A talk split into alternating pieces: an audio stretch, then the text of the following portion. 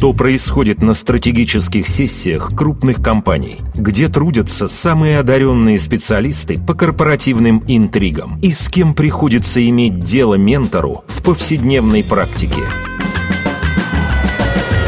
Подкаст «Коммерсант ФМ. Карьера». Совместный проект с ресурсом «Вакансии для хороших людей». Михаил Гуревич, Ирина Контарева и специальный гость, эксперт по эффективному взаимодействию в бизнесе, лидерству и управлению конфликтами Ирина Кибина. Слушайте на сайте коммерсант.фм, в iTunes и на странице вакансии для хороших людей в соцсетях. Всем привет! Это «Коммерсант Карьера». Меня зовут Михаил Гуревич. Смотрите нас на YouTube, ВКонтакте, Фейсбуке, Одноклассниках. Слушайте iTunes и ВКонтакте. Делайте это все вместе на сайте коммерсант FM. А вместе со мной подкаст ведет Ирина Контарева, карьерный консультант и создатель ресурса «Вакансии для хороших людей». Здравствуй, Ира. Здравствуй, Миш. Я тебя очень рада видеть. Взаимно. Мы с тобой не конфликтуем, но мы понимаем, что без этого никак. И это такая история, которой нужно научиться управлять. И сегодня мы пригласили в гости эксперта в этой сфере, эксперт по управлению конфликтами и выстраиванию эффективной коммуникации Ирина Кибина у нас в гостях. Здравствуйте, Ирин. Здравствуйте. Здравствуйте. В прошлом Ирина была вице-мэром Великого Новгорода, директором департамента Сбербанка и вице-президентом нефтяной компании ТНК БП. И как мы узнали до эфира, до всего этого была нашей коллегой и тоже вела прямые эфиры. Да, в Великом вот. Новгороде. Так что давайте с этого и начнем. Опыт работы, с одной стороны, в органах власти, с другой стороны, в частной компании, с третьей, такой получастной, да, полугосударственной компании, кое является Сбербанк. В чем разница карьеры в частной компании и в государственной? Ну, помимо частной государственной, еще и политика и общественный да, сектор. То есть, если человек выбирает куда ему, собственно говоря, двигаться, в какую сторону, то речь идет не только о том, в какой отрасли, но и какова должна быть организационно-правовая и акционерная форма компании. Это вот, важно для человека? Это очень важно для человека. Вот смотрите, если у человека огромное количество или хотя бы есть такие несколько очень сильных, ярких черт, и он, она особенно в этом хороши, но во всем остальном у них много недоработок, то в частном бизнесе будут к бизнесу представлять вот этими сильными сторонами и будут стараться не замечать слабости, которые есть у человека. Так управляется частный бизнес. Результат практически любой ценой, и в эту общую картинку складывают вот такие, знаете, кубики, когда собери рисунок да, из всех частей, собирают сильными сторонами. В компаниях, где львиная доля принадлежит государству, там как раз очень важно не иметь слабых сторон, потому что суть государственного управления – это найди слабую сторону у своего конкурента и попробуй побить в эту сторону. Выживает сильнейший. Но есть еще несколько других вещей. Есть люди, которые не умеют создавать продукт на рынке, но умеют ладить с людьми. Вот такие люди хороши в политике, в том числе, если они знают финансы, экономику, и при этом умеют очень хорошо ладить с людьми, то это органы государственной власти власти и местного самоуправления, это как раз субъекты федерации, муниципалитеты, ну и федеральный орган. Эти люди тоже будут хороши. А есть люди, у которых очень сильно горят глаза. Они готовы краткосрочно мобилизовать себя на коротенький рывок, а потом нужен опять другой рывок и другой повод. Такие люди особенно хороши в некоммерческих организациях. То есть, если, например, у вас подрастает ребенок, он принимает решение, куда идти, особенно вот для молодежи там, в возрасте от 16 до 20, когда вот определяются родителям очень полезно посмотреть, что у ребенка доминирует. Результат любой ценой на рынке, хорошие математические способности, стратегии и так далее – это частный бизнес. Если более-менее ровно, я советую обычно идти посмотреть государственные компании. Если очень хорошо складываются человеческие отношения в политику, а если горят глаза, пионерский задор и так далее, смотрите общественный okay. сектор. Да, вы знаете почему? Потому что теперь более-менее зарплаты выровнялись везде. И теперь теперь и общественный сектор, это платная работа, и в государственных организациях более-менее начинают платить. Бизнес снизил свои ставки, времена замечательных жирных да, зарплат да, закончены. Вздохнем все. Да, и таким образом как-то все более-менее выравнивается. А вот э, переходить из юридической формы из одной в другую, вот в какой последовательности правильно, или лучше строить карьеру в одном направлении? Ну, я не думаю, что будет э, лет через 15-20 хоть один успешный успешный человек, который как стал в свою колею, так классическим ходом и идет, идет, идет по вертикали. Дело в том, что чем более разнообразный у человека опыт, тем более он ценен разным организациям. А с чего начинать лучше? Вот в вашем случае началось все с медиа, а потом политика. Все гораздо далее... хуже, гораздо веселее. По первому образованию я преподаватель английского и немецкого языков. И тогда, когда я заканчивала, как вы понимаете, единственно возможный доступ к информации о свободном рынке была информация на английском языке. Тут я замечательно выпустилась и, соответственно, воспользовалась на тот момент своим главным активом свободный английский язык. Ну и с этого все началось. Потом одно образование, другое. Немного частного бизнеса тоже повезло, а потом получилось так, что я попала в аварию. И нет худа без добра, когда ты живешь в небольшом городе, тебя все знают. Мне поступило чудесное предложение от моих же друзей вести на телевидении программу, которая называлась «Эконом». И, соответственно, через эту программу мы достаточно много всего сделали и оказались людьми заметными на территории. И после этого мне предложили баллотироваться в городскую думу. Ну, почему бы нет? Попробовала, хотя была, конечно, очень удивлена этому предложению. А в городской думе занималась вопросами стратегического развития Великого Новгорода, стратегией, бюджетом. А оттуда по личным причинам, по семейным причинам я переехала в Москву, и здесь уже компания Сан Интербрю, пивоваренная компания, и как раз вот вся та реклама пива, все бои, которые были с 2000 по по 2005. Вот как раз я принимала участие в этих активных боевых действиях. Так вот, с чего проще начинать? С общественной деятельности, с частной компании, может быть, небольшой, или с государственной?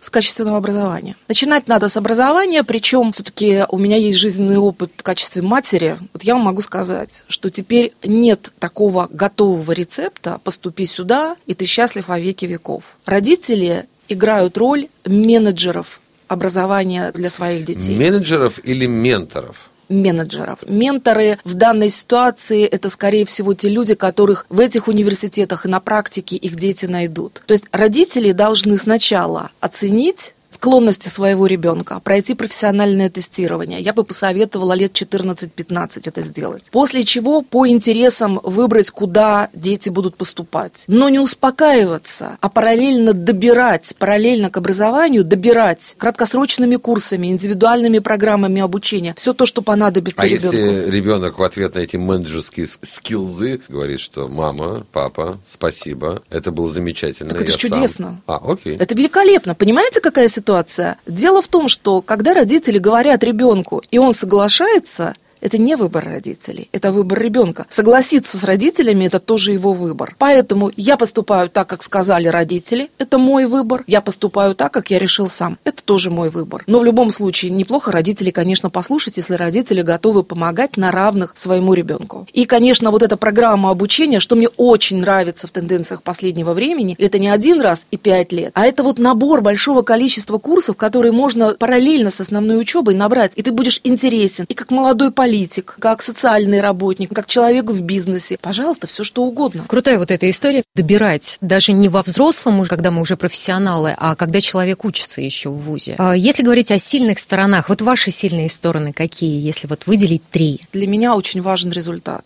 Я человек не процесса, а человек результата. И поэтому я обычно длинные большие проекты внутри своей жизни делю на короткие этапы, которые для меня являются какими-то промежуточными. И я не могу сказать, это неправильно сказать целями, но очень очень хочется увидеть результат того, что ты делаешь. Вот было, стало, было, стало. Потому что тогда, по крайней мере, ты себе можешь сказать, что ты не занимаешься тут э, перегонкой воздуха слева направо, а ты конкретно создаешь что-то. Это первая часть. Вторая, я очень люблю учиться. Я продолжаю до сих пор учиться. Теперь у меня даже больше менторов, чем было раньше. И мне очень нравится помогать людям. Я очень люблю помогать. Давайте как раз вот оттолкнемся от ментора, потому что на самом деле есть путаница некая. Вот давайте попробуем проговорить разницу между консультантом, коучем и ментором. Еще Три... наставник есть. Еще наставник, да? да. И менеджер, опять же.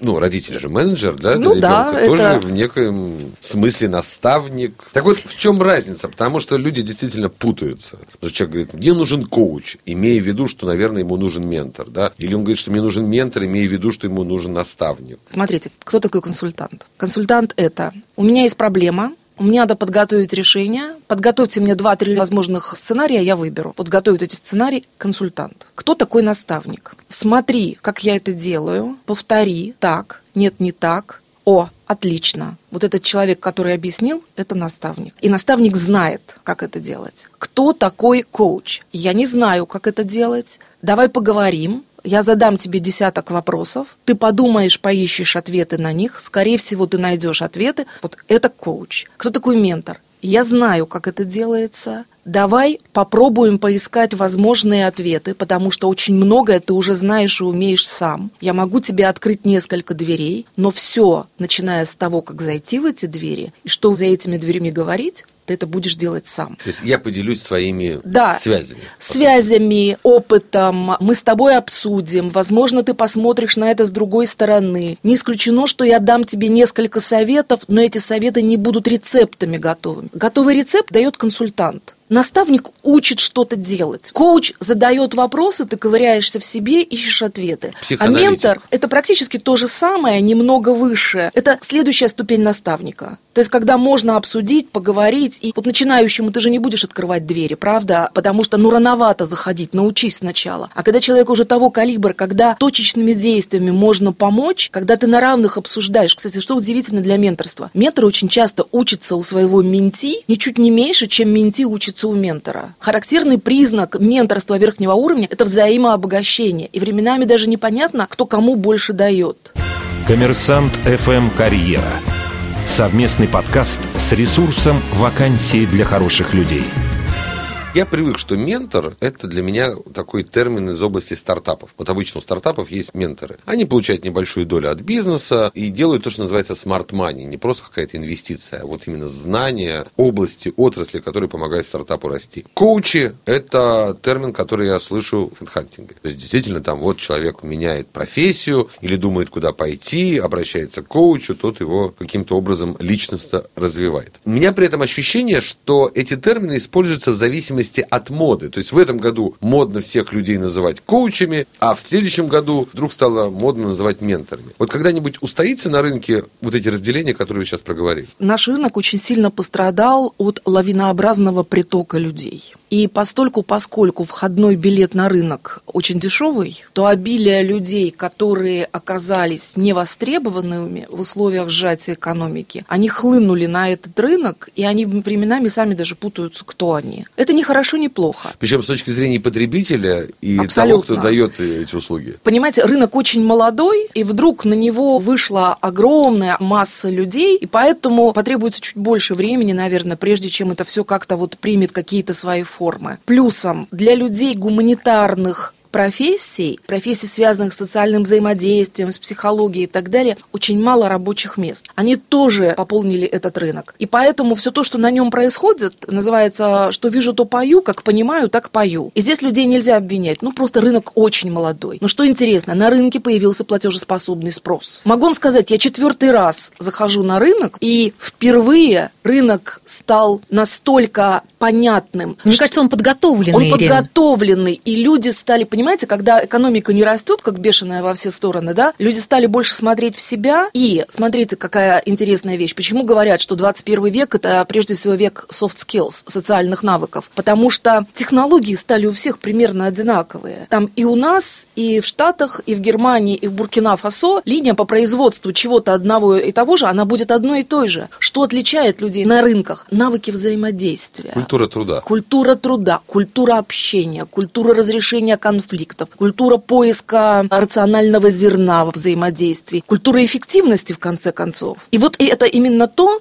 за что будут рынки биться, повышая свою конкурентоспособность? Завершая тему с коучами, менторами и так далее, я знаю, что на других рынках уже существует юридическая ответственность этих людей за те действия, которые они производят. Особенно это касается коучей консультантов. Ну, то есть, условно говоря, я заказал консультацию, мне нужна помощь там, в решении какой-то юридической производственной проблемы, мне посоветовали, и я попал на налоговую. Вот какая-то ответственность. Или коуч, который говорит, тебе не нужно работать наемным сотрудником, ты прямо создан для частного предпринимательства. Человек Коуч идет... не может коуч тебе не так может. сказать. Коуч будет говорить, есть такие а не коучи. думали ли вы, Тогда что может быть? Но сегодня есть такие коучи, которые говорят... Вот Мне кажется, благодаря нашей программе наши слушатели уже в принципе разбираются, Понимаете. чем так отличается коуч от консультанта. какая-то будет возникать или нет? Спасибо вам, наверное, за лучший вопрос, который я слышала за последние три месяца. Я в моих контрактах работы с компанией прописываю ответственность. Как раз в том числе финансовую ответственность за последствия Свои моих действия. решений. Я уверена в качестве моих советов и моей работы, поэтому мне не страшно ее прописать. Это я знаю, что очень немногие делают. Дело все в том, что буквально на днях, наверняка читали, пиар-менеджер одного из известных психологов сделала публикацию о том, что он дал советы, и через год пришла женщина и говорит, я поступила так, как вы сказали, стало еще хуже. Вот почему я в менторстве стараюсь как можно меньше не просто давать советов, а даже избегать ситуации, когда клиент предлагает хорошее вознаграждение, правильное открытое вознаграждение за консультацию, но требует советов. Почему? Потому что ты никогда не знаешь всех деталей. И взять на себя ответственность за конкретный совет, это могут только, наверное, консультанты высокого уровня. Но есть еще второй момент. Не просто в контракты надо прописывать эту ответственность, на мой взгляд, но еще и страховые компании должны предлагать страховки, которые консультанты, коучи, менторы берут страховку для того, чтобы покрыть возможный ущерб, который наносит твоя деятельность. Представляете, этот рынок, насколько он потенциально сложен и интересен. Но, к сожалению, пока в российских страховых компаниях такой услуги я пока не видела. Я знаю, что существуют э, страховки, ну, они давно существуют, для членов советов директоров, когда они принимают определенные стратегические решения для компании, для покрытия ущерба, и для топ-менеджеров. То же самое со страховками врачей. Вот сейчас большая дискуссия. Я абсолютно уверена, что люди вот этих профессий, коуч, наставник, ментор и консультант, кто работает на этом Тоже рынке, должны быть они должны застрахованы. Обязательно брать страховки и покрывать возможный ущерб, в том числе финансовый. Тогда зрелость профессии будет больше. А это рынок должен решать или законодатели? Я вас умоляю. Законодатели решают только тогда, когда рынок не хочет брать на себя ответственность. Когда организации саморегулирования и общественные организации, объединяющие коллег, не инициируют эти изменения, тогда в какой-то момент накопится критическая масса недовольства, и наши замечательные, легко вдохновляемые на ограничения законодатели с удовольствием придумают какую-нибудь кару за все И эти мало вещи. не покажется А дальше никому. получится, как понимаю, так и пою, за это и голосую. И будет нечто такое, что просто опять ограничит рост рынка. У нас ведь как? У нас такая, знаете, гонка, чтобы ограничить, прижать, чтобы оно сжалось, потом опять разрешить. Вот такая спонтанность решений, она этому рынку не поможет. Поэтому будем рассчитывать на саморегулирование. Вы как опытный человек, у которого были менторы и есть по-прежнему. Скажите, вот бизнесмен понимает, что вот потолок, да, чего-то не хватает, вроде надо развиваться, но не понимает как. Где ему найти ментора? Первый совет. Найдите того, кого вы считаете для себя ролевой моделью. И попробуйте с этим человеком договориться на менторскую сессию. А как это? То есть это должно быть оплачено или... Все зависит от того, как на вас отреагирует человек. У меня были случаи, когда одна девушка, я отказалась от частных менторских сессий, но она до такой степени добивалась этой сессии, что я говорю, ну ладно, хорошо, так, все, договорились, встречаемся. Знаете, я увидела человека с такими испуганными глазами. Я все время думала, как же она с такими глазами умудрилась все-таки меня как-то вот заломать через колено, вот, знаете, уговорить на эту сессию. И пока мы с ней полтора часа говорили, нам хватило всего-навсего одной сессии для того, чтобы поправить ее дела. И когда она спросила, Ирина, сколько я вам должна за полтора часа, потому что час определенная сумма в час есть у каждого ментора. Вы знаете, я с нее не взяла просто ни копейки. Понимаете, в чем дело? Человек был настолько искренен, настолько ей важна была вот эта сессия, и она настолько за полтора часа изменилась, что это была больше помощь старшей сестры, чем ментора. И когда я сейчас вижу, сколь она успешна, она буквально за полгода, правильно применив все, что она сама решила для себя на этой сессии, сейчас она, конечно, звезда. То есть это тот самый случай, когда глаза боятся, руки делают. Руки делают. Коммерсант FM «Карьера». Совместный подкаст с ресурсом «Вакансии для хороших людей». Ну что, конфликтология. Хотим Мы, же, кстати, уже за- немного. немножко говорили об этом, потому что каждый родитель, когда он менеджер ребенка, это, Встречается с кажется, конфликтами. Это основа конфликтологии, нет? О, там даже раньше. Когда я ждала своего сына, еще это было до его рождения, врач утром спрашивает, как вы себя чувствуете? Я говорю, вы знаете, у него как-то, вот он спать не хотел, а мне спать так хотелось. И она мне сказала, знаете, мамочка, приготовьтесь, у вашего ребенка могут быть свои планы на жизнь. Вот она была моим первым ментором в части принятия возможных конфликтов с ребенком. Управление конфликтами – это наука или это такая житейская какая-то мудрость? Номер один – это психология. Это индивидуальная психология и организационная психология, психология организации. Второе – это, безусловно, наука и исследования, которые очень сильно развиваются в последнее время, и они нас делают богаче на те выводы, которые они дают, проверенные, верифицированные. И, конечно, это жизненный опыт. То есть здесь всего понемногу. К огромному сожалению, на одном жизненном опыте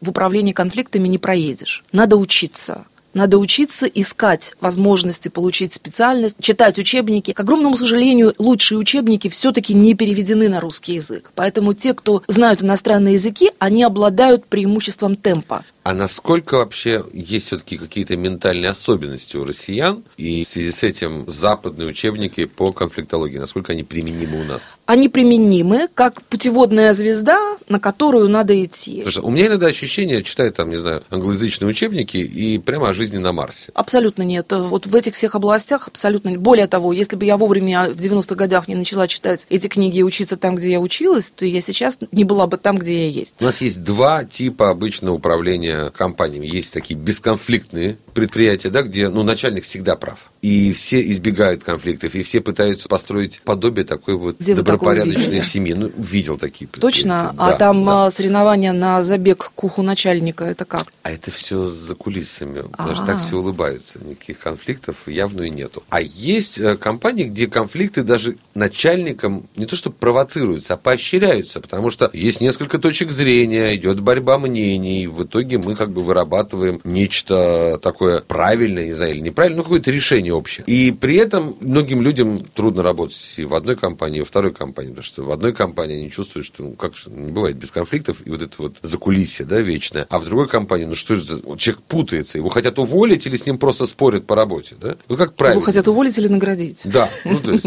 вот как правильно, с конфликтами или без конфликтов?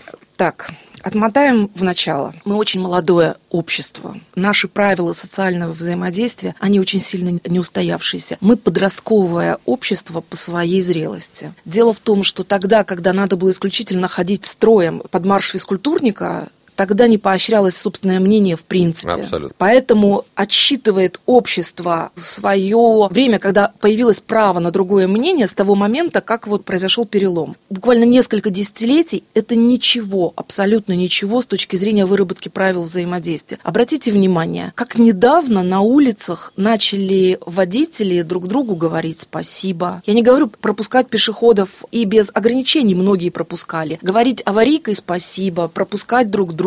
Научились ездить вот этим, тоже называется зиппер, да, вот пропускать одна, вторая машина, одна, вторая. Это культура взаимодействия. Еще лет 10 назад этого ничего не было. Вот то же самое на работе, то же самое в магазине, то же самое где угодно. Как давно начали кассиры, продавцы говорить «хорошего дня» после покупки? Мне кажется, это очень зависит от корпоративной культуры. То есть это Вот, не, не вот. общественное. В разных городах по-разному. Я много езжу по России. С огромным удовольствием я очень люблю Россию за пределами МКАД и бетонки. И есть города, где это более принято, есть города, где это менее принято. То же самое с бизнесом. Бизнес строит свою культуру по подобию своих руководителей и акционеров. Если руководители и акционеры люди более мягкой социальной формы взаимодействия, то и вся компания будет подбираться определенным образом. Более жесткие, более военизированные выпускники там, институтов иностранных языков, военных, имею в виду военных учим, они так и строят, да. И поэтому подбирать компанию надо по тому, где тебе комфортнее. Человек не сможет долго работать в несвойственной ему среде. А вот по вашему опыту, кстати, в частном бизнесе или в государственном, где вот больше конфликтов на работе происходит? Открытых столкновений точек зрения больше в частном, и там поощряется. А вот скрытых вот этих закулисных? А вот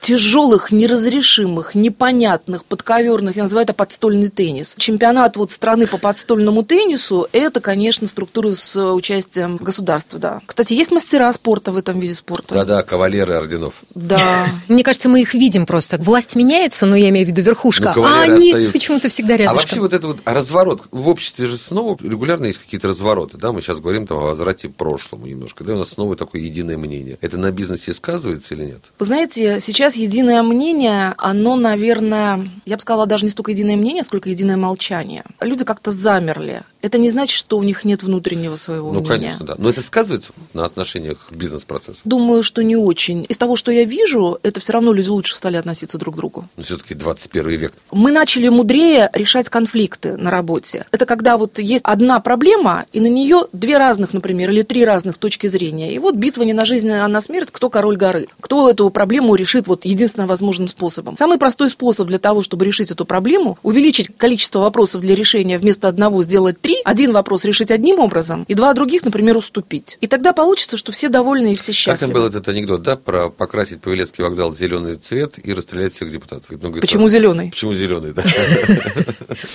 Тот самый случай. Правильно я понимаю, Ирина, что вас приглашают в компанию, понятно, есть какие-то задачи, и вы проводите стратегические сессии уже с коллективами. Да, либо смотрите, SEO. что такое стратегическая сессия? Это тоже новое явление в нашем бизнесе, оно пришло из э, международных компаний. Понимание, что на стратегической сессии можно выработать стратегию компании, это такое, знаете, слегка легкомысленное мнение. Угу. Дело в том, что правильную стратегию разрабатывают профессионалы, которые понимают рынок, то, что называется, затылком и голосом голосованием один человек, один голос. Стратегия не определяется таким образом. Вот когда уже стратегия определена, мы знаем, куда мы идем, а как мы туда пойдем. Вот для этого как раз проводится стратегическая сессия, когда тот менеджмент честно, открыто называет все проблемы своими именами, выкладывает все вопросы, какие надо обсудить и решить. И это обычно на один-два дня выездные сессии, когда люди откровенно говорят о проблемах, смотрят цели, к которым они должны прийти, обговаривают те препятствия, которые им могут помешать туда прийти, и договариваются, как они будут это все разрешать. Потому что, по большому счету, команда наемных менеджеров – это коллектив одной подводной лодки. Хотите, не хотите, но они должны незаметно прийти из пункта А в пункт Б. И поэтому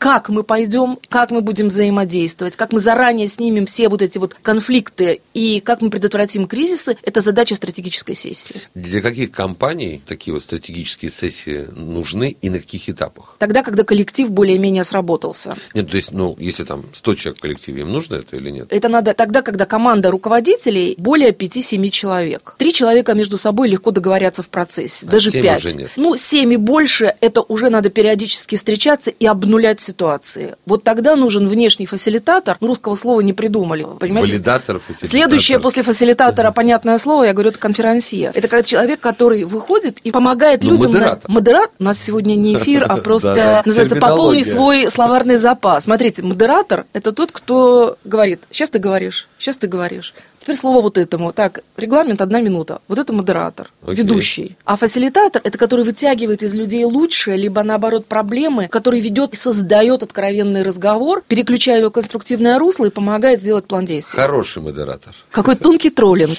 Ну, 7 и больше – это важно, да? То есть 7 и больше нужны стратегические сессии. А как часто нужны? Я думаю, что в среднем это один раз в год. Иногда бывает два раза в год. Чаще не надо, потому что чаще это тогда будут совещания. И это должна быть такая, знаете, вот встреча верхнего калибра. Когда... Это действительно надо выехать куда-нибудь, отключиться. Только так, отключить телефонные в непривычное место, чтобы всем было слегка равно дискомфортно. Потому что, знаете, в кабинетах начальников проводить и в привычных конференц-залах... Знаете, Ты уже интерес... садишься в кресло, Знаете, как интересно привычно. бывает, когда вот делаешь стратегию, люди проходят и сразу занимают свои привычные места и начинают говорить привычным тоном привычные вещи. Ну и что здесь получится? А как вот вывести, как вы выводите их на то, чтобы они были откровенны и не думали о том, что будет завтра после стратегической сессии? Это вот и есть работа фасилитатора. Сначала договориться о правилах, и сделать так, чтобы CEO или генеральный директор или президент, который присутствует в этой группе, согласился на условия один человек, один голос. И он или она тоже один голос равного из равных. Этому учатся. Это такой, знаете, я бы сказала так, производственный в том числе опыт. Когда я была по ту сторону баррикад в бизнесе, я принимала участие, как ты считала, или сама вела, ну, больше трех десятков таких сессий. Среди них были очень удачные. Среди них были фантастические бездарные сессии, которые в том числе участники превратились превратили там в шоу или фарс. И такое было. Поэтому этому надо учиться. Есть Российская ассоциация фасилитаторов, там есть курсы, там учат профессионалы, как это делать. Есть Международная ассоциация фасилитаторов, я вот являюсь членом Международной ассоциации фасилитаторов. Обилие учебных программ. Это все такая достаточно, я бы сказала, интересная учеба, которая базируется на жизненном опыте и на опыте работы в бизнесе. А не происходит ли так, что люди собираются, компания собирается на эти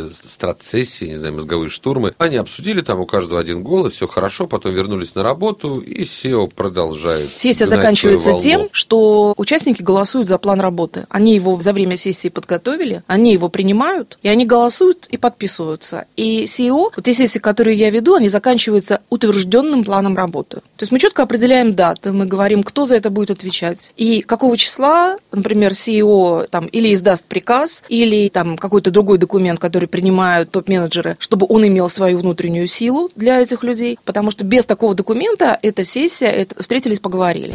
Коммерсант ФМ «Карьера». Совместный подкаст с ресурсом «Вакансии для хороших людей». Вы сказали, что бывают успешные сессии, бывают достаточно провальные. Вот какой результат для компании вы наблюдаете потом после успешной стратегической сессии? Насколько быстро они начинают развиваться? Что происходит с компанией?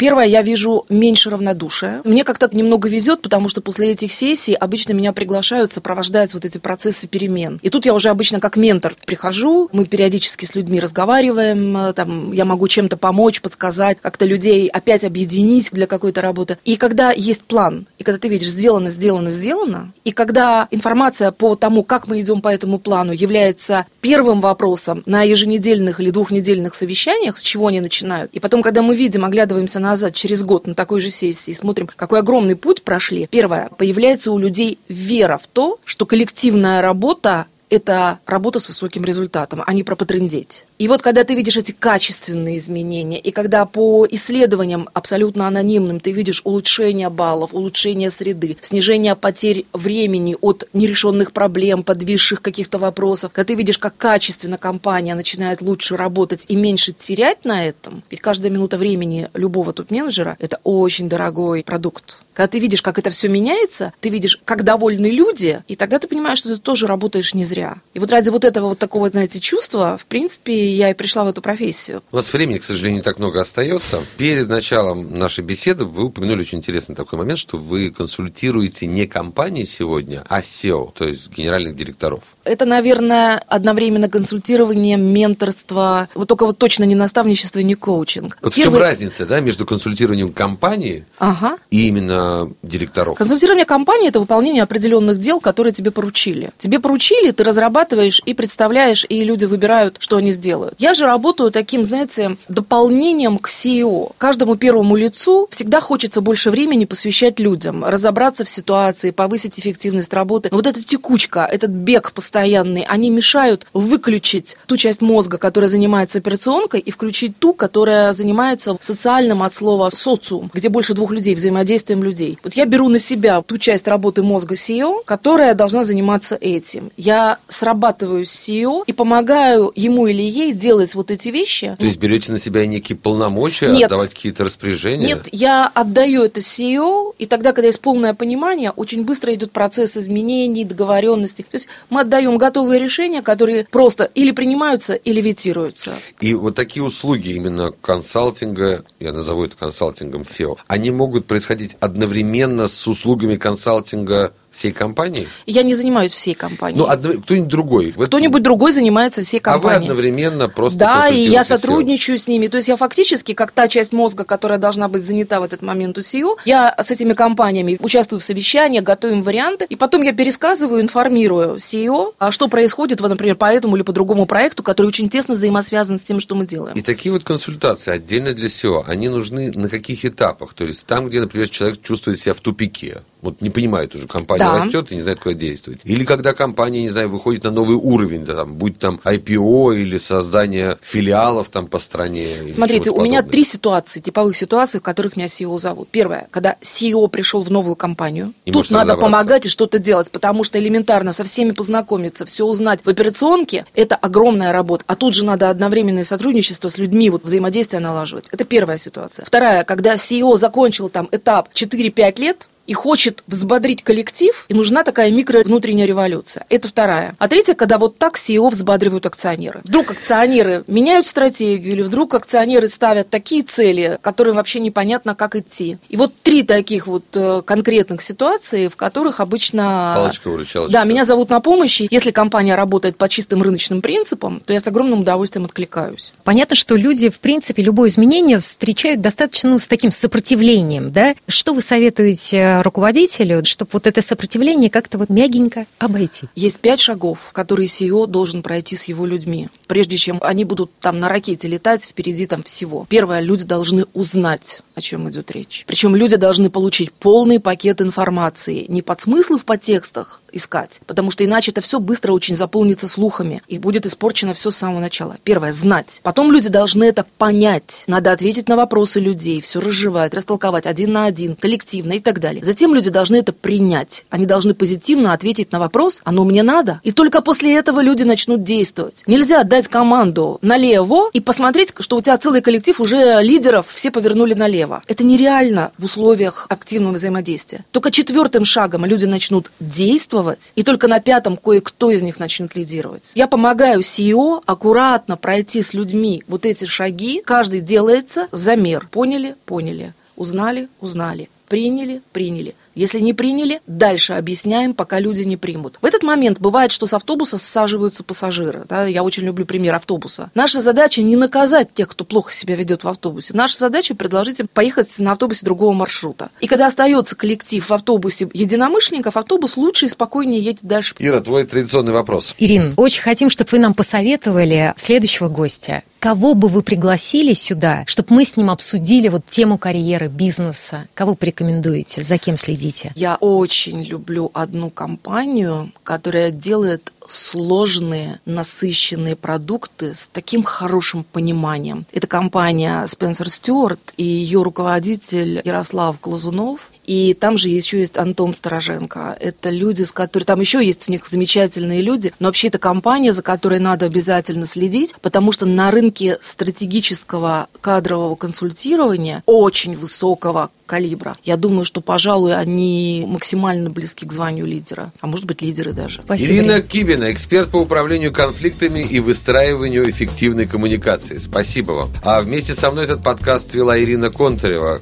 карьерный консультант, создатель ресурса «Вакансии для хороших людей». Спасибо, Ира. Спасибо вам. Меня зовут Михаил Гуревич. Это была «Коммерсант Карьера». Смотрите нас на YouTube, ВКонтакте, Фейсбуке, Одноклассниках, слушайте в iTunes и ВКонтакте. Делайте это все вместе на сайте коммерсант.фм. Эм. Всем пока. Коммерсант FM Карьера. Совместный подкаст с ресурсом «Вакансии для хороших людей».